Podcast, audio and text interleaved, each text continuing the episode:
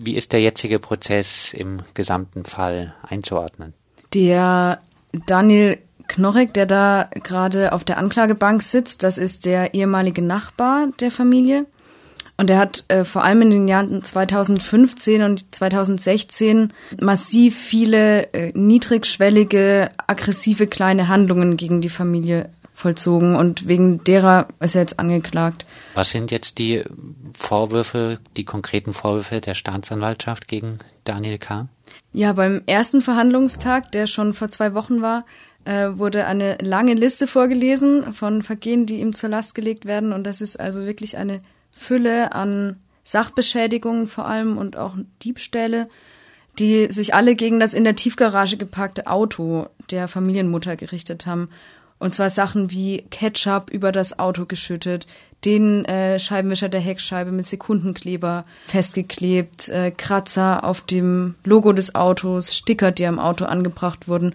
Und, das fand ich persönlich besonders ekelhaft, es war auch einmal rohes mariniertes Fleisch im Briefkasten der Familie. Außerdem soll der Angeklagte die Antenne des geparkten Autos abgebrochen und mitgenommen haben. Also Diebstahl. Das war jetzt der zweite Prozesstag. Ähm, der Prozess wird noch weitergehen. Ähm, wie, wie wird er weitergehen? Also jetzt dieser Strafprozess gegen den Knorrek, der wird mindestens noch einen dritten Verhandlungstag haben. Also ne, beim ersten Verhandlungstag wurde eben die Anklageschrift verlesen, die Geschädigte als Zeugin gehört und dann eben die Einlassung des Angeklagten, der halt alles abgestritten hat. Jetzt vorgestern beim zweiten Verhandlungstag wurde der Polizeibeamte gehört der äh, alle Anzeigen der Betroffenen aufgenommen hat, der auch das rassistische Tatmotiv nochmal ähm, stärker reingebracht hat. Und es wurde der Hausmeister von diesem Objekt, in dem sowohl die betroffene Familie als auch jetzt eben nicht mehr, aber zu dem Zeitpunkt der Täter wohnte, befragt so zu der räumlichen Anordnung in der Tiefgarage. Was jetzt eben noch beim dritten Verhandlungstag folgen wird, ist die Anhörung des behandelnden Arztes, weil es eben ganz stark darum geht, dass die äh, Betroffene auch psychische Schäden und Beeinträchtigungen durch diese wahnsinnige Belastung davongetragen hat.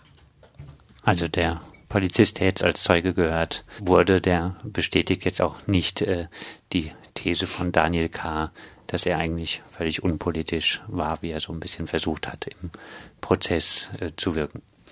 Na, der Polizist, der äh, berichtete davon, wie ihm die Betroffene bei den Anzeigestellungen erzählte, wie der Knorrek so angeekelt geschaut hätte mit Bezug auf ihre Kinder, die eben auch schwarz sind, dass er wohl auch mal bei einem Vorfall mit einer Familie, die von allen Beteiligten als türkisch bezeichnet wurde, ich weiß nicht, ob sie es tatsächlich sind, ähm, von Dreckspack gesprochen hat und sich auch anderweitig sehr abfällig geäußert hat.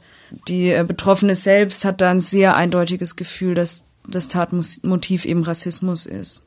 Insgesamt äh, ist zu sagen, dass es wirklich über Jahre äh, ging, äh, dieser ganze Terror und dass, dass diese ganze Familie wirklich sehr belastet hat.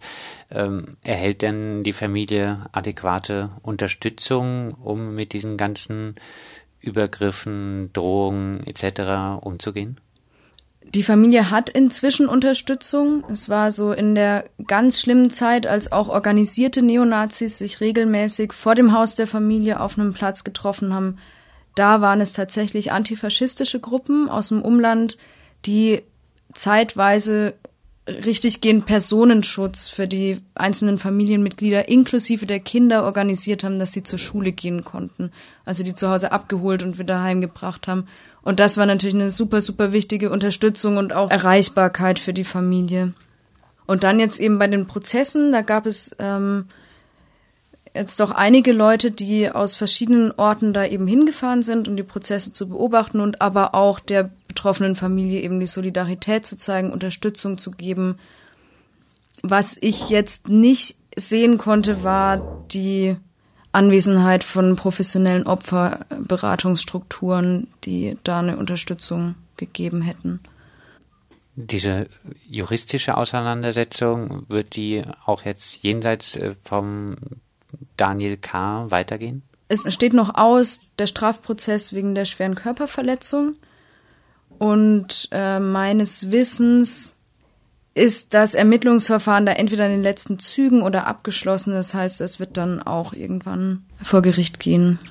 Siehst du Chancen dafür, dass diese ganze Hetze, diese ganzen Fälle gegen die Familie, dass äh, das aufhört? Ich glaube, dass, dass das passiert, braucht es wirklich, wirklich eine starke Zivilgesellschaft, die sich klar positioniert und die runterkommt von so Kriminalisierung oder ne, irgendwie Delegitimierung der Leute, die diese Familie unterstützen, unter Einsatz von sehr hohen persönlichen Kosten von Zeit und Energie.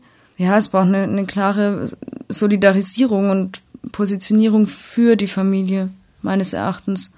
Das sagt Hanne, die den Fall und die Prozesse rund um die rechten Übergriffe gegen eine Familie aus Weil am Rhein beobachtet. Diese Familie wurde immer wieder aus rassistischen Motiven belästigt und es gab Übergriffe. Mehr Infos zum Fall gibt es unter keinealternative.noblogs.org.